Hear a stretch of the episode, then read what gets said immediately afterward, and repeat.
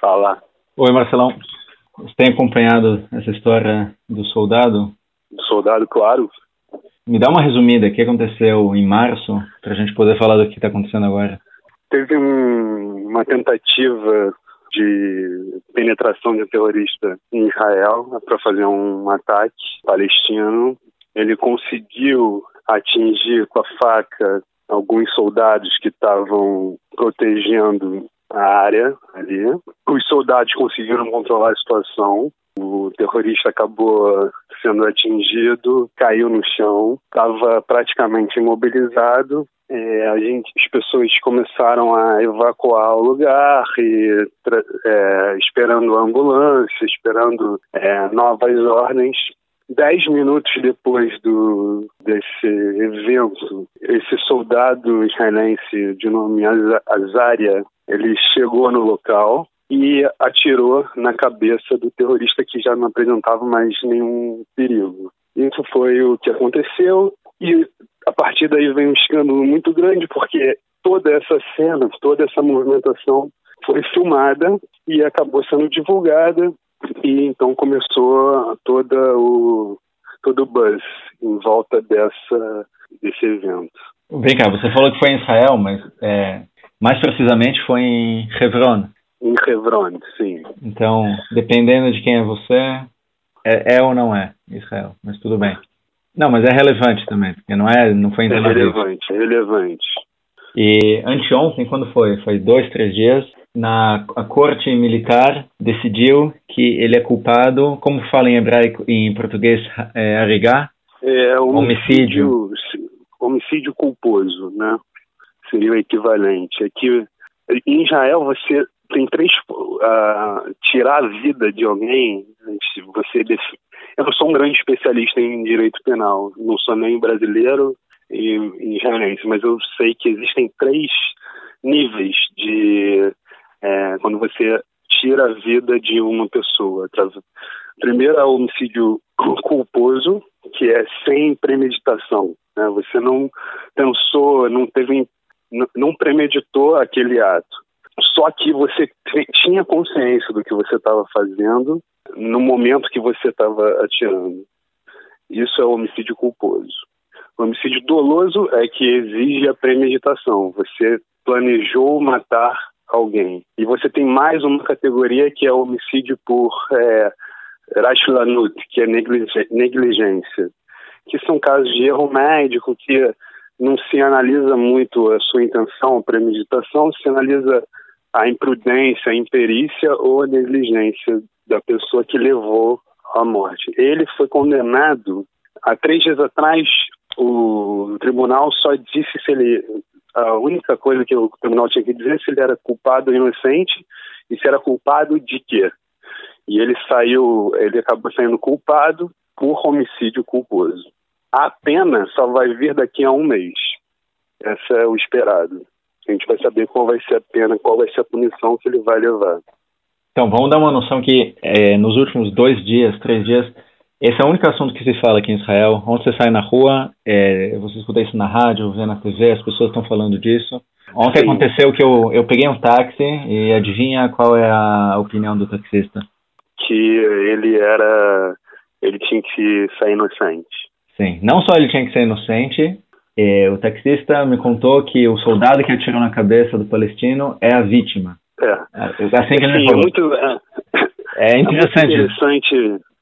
É muito interessante. Eu também conversei muito no trabalho essa semana, porque e o que, que, quais são os argumentos das pessoas, né? Primeiro, eu vejo, eu identifico três argumentos assim nas minhas conversas que eu tive no trabalho, na rua, no, no supermercado. As pessoas falam assim: "Ah, ele é o nosso filho.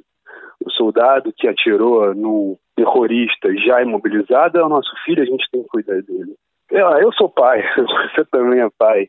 É óbvio, eu, e eu realmente sinto que ele é um dos nossos filhos, mesmo esse cara que matou. Eu sinto ele próximo de mim. É, judeu, soldado, mas eu não aceito tudo que meus filhos fazem. Eu pulo eles por coisas que eu acho que é errado. Então, esse argumento para mim é relevante, mas não relevante é, é, para eu colocar num peso na hora de definir se alguém é culpado ou inocente. Você viu o que, que o culpados.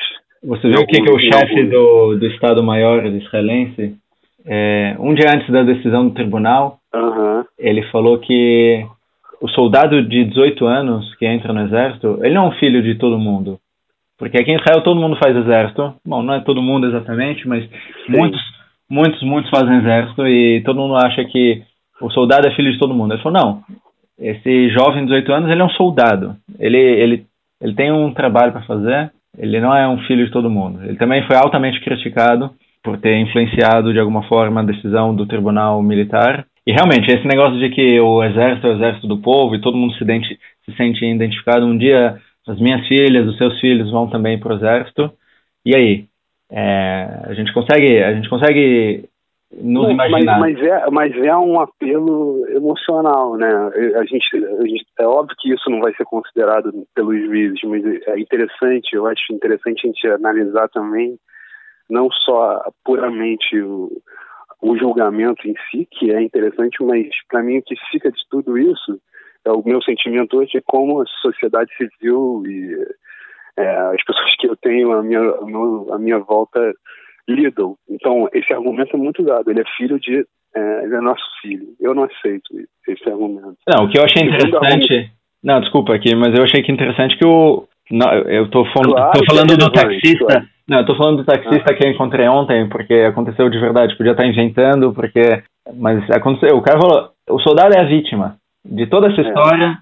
Isso, isso eu acho, eu, eu acho incrível, porque eu, eu não concordo que ele é vítima, mas é, isso não é um, um, ponto fora da curva, que uma pessoa acha que ele é vítima. Não, Tem pesquisas não, no país que fala que, não sei quanto, 65% dos judeus do país acham que ele não devia ter, sido, é, ter sido considerado culpado, de que é, terrorista, é, bom, terrorista bom é terrorista morto, não importa se ele estava deitado e não oferecia nenhum perigo, que não tem nenhum problema. Mas esse, esse é o argumento que mais é, gente, eu acho que a gente tem que entrar mais fundo. Mas antes da gente expandir esse, esse ponto, tem um outro argumento que é usado também, que é que a gente está deixando um soldado para trás.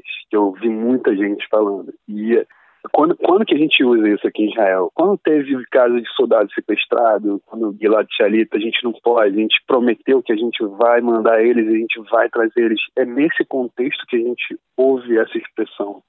A gente não deixa soldado para trás. Eu não me sinto porque eu não me sinto deixando esse soldado específico para trás. Ele descumpriu uma regra do exército, um código de ética, um código disciplinar e tem todo dia tem soldado que está descumprindo, que está preso. Todo, todos os soldados que estão presos hoje nas bases militares, a gente deixou eles para trás. Então esse argumento, ele é nosso filho e a gente está deixando para trás, eu não, não recebo, eu tenho muita facilidade para rechaçar. O argumento que você levantou, que é do taxista, é ele é culpado, mas ele é uma vítima. O que para mim é muito interessante, porque basicamente vem de um de setores da direita aqui de Israel, né? Ele é uma vítima das circunstâncias, quando na verdade são é, setor de esquerda que geralmente tenta analisar as circunstâncias que levou alguém a cometer um crime. Um cara menos favorecido socialmente, quando mata alguém, e a setores de direita fala, eles tem que prender, é a decisão, ele tomou uma decisão de matar, e a esquerda, setores de esquerda fala, não, mas a gente tem que analisar o contexto social dele, onde ele vivia. E agora, aqui em Israel, está ao contrário.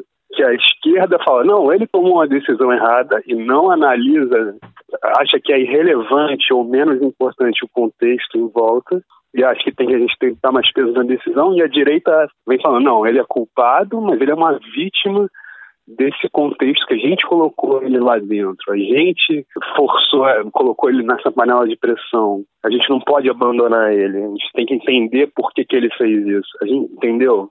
Você entendeu? Não, essa, é, essa é a ironia é, fantástica da, da, da, situação que a gente está, porque a esquerda, que é, em geral, é, é, é contra ó, os assentamentos e contra a ocupação nos territórios, fala que a ocupação corrompe que você está em uma posição de poder como um povo que domina um outro povo, você pode pôr a pessoa mais ética é, numa posição complicada que vai, vai dar problema. E, e é, é exatamente isso que você está falando, que virou a mesa.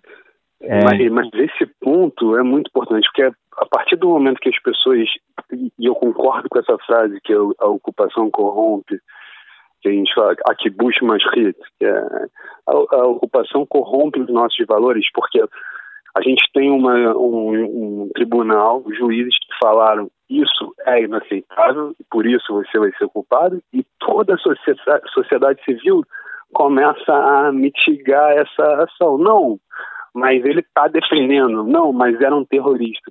Então, a gente, como sociedade, a gente tem que se perguntar: você, nós somos pais, nossos filhos vão para o exército. Você quer colocar o seu filho no exército que permite o assassinato de prisioneiros? Você quer colocar o seu filho no exército que permite que é, se você é, é, dê um drible nos valores, nos nossos princípios, é, direitos humanos. Você quer isso? Porque é isso que está sendo discutido hoje. É, é, essa é a grande discussão. Esse argumento, ele é culpado, mas ele é vítima e por isso ele não deve ser condenado, demonstra o que a gente está vivendo hoje. Porque não é só a sociedade, são políticos, é, intelectuais, artistas que estão defendendo esse ponto, rabinos. É, esse, esse é, um, é, um, é um ponto muito importante que a gente tem que entender onde a gente está vivendo hoje, o que está acontecendo em Israel. Você viu a eu, declaração? Particularmente, eu, não, eu, eu não, também não aceito. Eu acho que ele deve ser condenado sim. A gente, e obviamente, ele, a, a, esse crime, é, homicídio culposo em Israel, pode levar até 20 anos. Isso fora do Tribunal Militar. Dentro do Tribunal Militar, eu não conheço tão bem quais são as penas. Acredito que seja bem parecido, né? Porque além de você ter cometido um homicídio doloso, você descumpriu uma regra disciplinar, ética do Exército. Então, mas eu não acho que ele vai tomar, ele vai ser condenado a 20 anos. Agora vai ter todo mês agora que vai ter muita pressão política em cima dos juízes e eh, eu acho que ele vai acabar, no final, vai ser uma pena branda. Você viu a reação de muitos políticos? É, em primeiro lugar, tem o Netanyahu, que divulgou que no dia da que o tribunal decidiu que ele é culpado, que esse é um dia triste para todo Israel. E ele publicou isso no Facebook e no final da declaração ele fala que ele apoia a Haniná, como fala Haniná? Anistia apoia anistia, indulto. Apoia o indulto. E não uhum. só ele, também tem o ministro da, ministro da Defesa, o, o Lieberman, é, que antes dele ser ministro da Defesa, quando, quando aconteceu isso, ele, ele tinha uma posição, não, tem que, não, não, não, não basicamente que não aconteceu nada, que, que, que tá tudo bem, e agora que ele é ministro da Defesa, que ele, ele, ele antes estava na posição e agora ele é do governo, ele disse que ele tem que aceitar a decisão do tribunal, mas ele também seria a favor da, do indulto.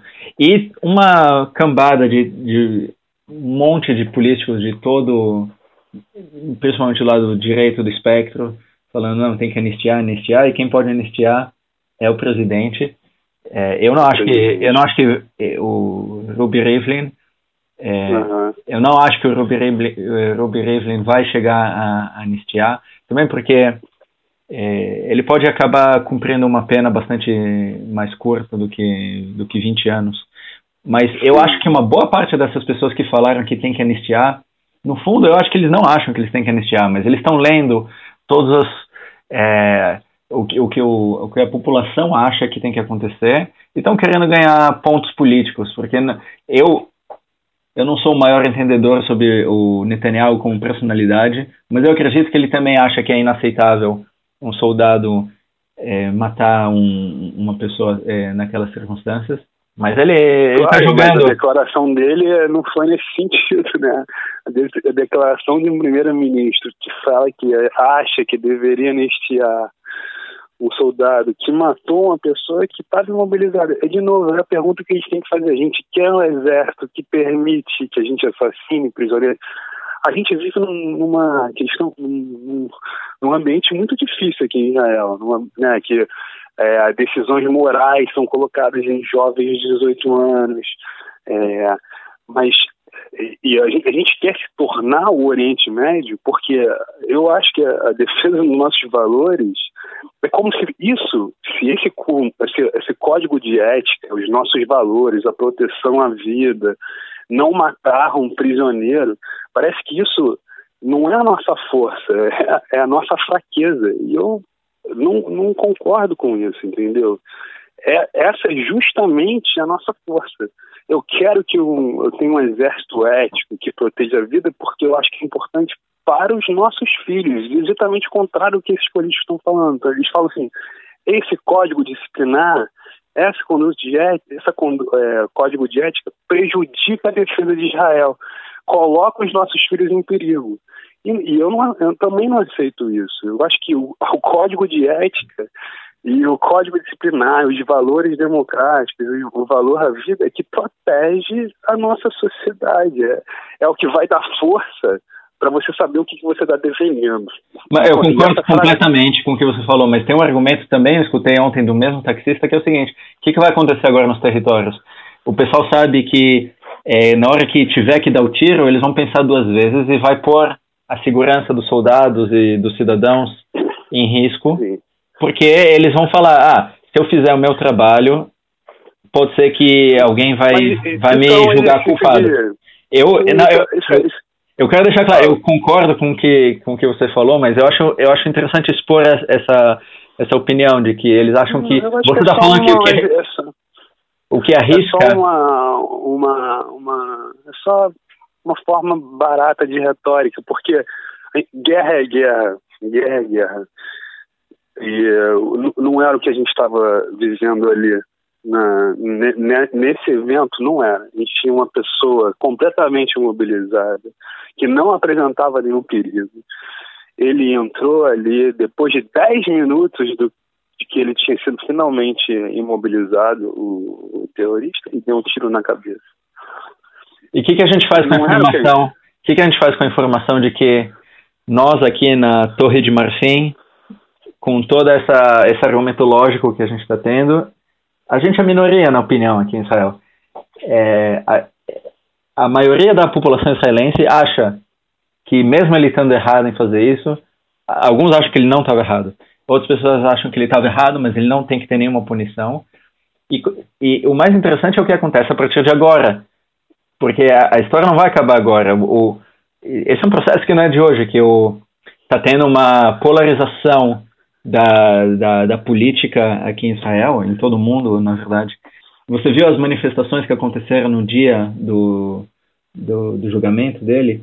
A, as imagens que apareceram na, te, na televisão, centenas de pessoas foram na frente lá no, do tribunal em Tel Aviv manifestar e acabaram invadindo a, uma das avenidas centrais de Tel Aviv, veio a polícia e, e teve presos e, e gritaram, xingaram e coisas gravíssimas, por exemplo, eles falaram é um grito de guerra contra o chefe do, do exército, o Gabi é, Eisenkot, ele falando que o Rabin tá como é que é? Que tá com saudade dele, basicamente falando que ameaçando a vida do, do chefe do exército. E me deu um profundo medo de ver não só esses 200, 300 pessoas que são uns aos meus olhos uns uns babuínos com olhos de sangue, mas a quantidade de pessoas que apoiam, que vêm essas pessoas manifestando, falando, não, não, tem que manifestar mesmo. Tem que, tem que virar o país é, e queimar tudo se, se ele for condenado. Isso me dá um, um, profundo medo de que lugar que tem em volta de mim, onde as pessoas com quem eu compartilho a minha vida acham que está é, tudo bem a gente é, agir assim. É, é, é, é preocupante.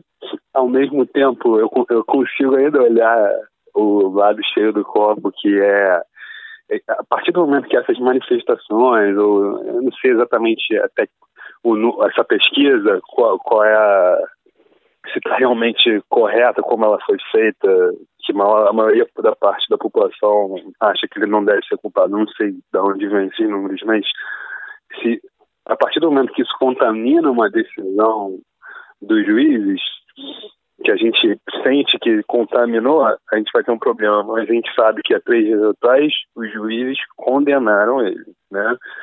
É, consideraram isso culpado. Então eu, eu, consigo ver, ainda existem juízes em Jerusalém, né? ainda existem juízes em Tel Aviv, pessoas que estão preocupadas em manter os valores que a gente foi construindo. Vamos ver qual vai ser a punição, mas já ele já foi condenado culpado. E eu espero também que não exista nenhum tipo de anistia. Quem pode dar anistia é o presidente e, salvo engano, alguém dentro do exército, um comandante. Eu acho que esse não, não vai dar.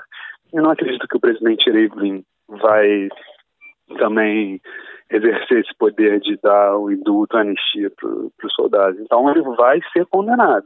Não, vai ser considerado uma ação errada. Eu pensei em uma outra ironia interessante que aconteceu, de que quando tem algum conflito em Israel, ultimamente a cada ano e meio, dois anos, em Gaza, principalmente o setor da direita fala que a gente tem o exército mais moral do mundo, que a gente toma extrema preocupação em não atingir civis e que nenhum outro exército do mundo normalmente quem fala isso é o pessoal da direita defendendo o exército, falando que a gente tem o exército mais moral do mundo. E eu acho interessante que as mesmas pessoas que falam que a gente tem o exército mais moral do mundo tentam varrer para baixo do tapete. Tá bom, tá bom, atira no cara que estava deitado. Vamos lá, qual é, qual é o problema? Era só um terrorista, ele tinha acabado de, de é, esfaquear um judeu, ele queria causar morte de judeus. É isso que essas pessoas falam. Agora, essa, essa, essa frase, ela é, não é só uma declaração, né? Ela não pode ser só uma declaração, é uma responsabilidade diária ali. A gente tem que tomar cuidado com ela.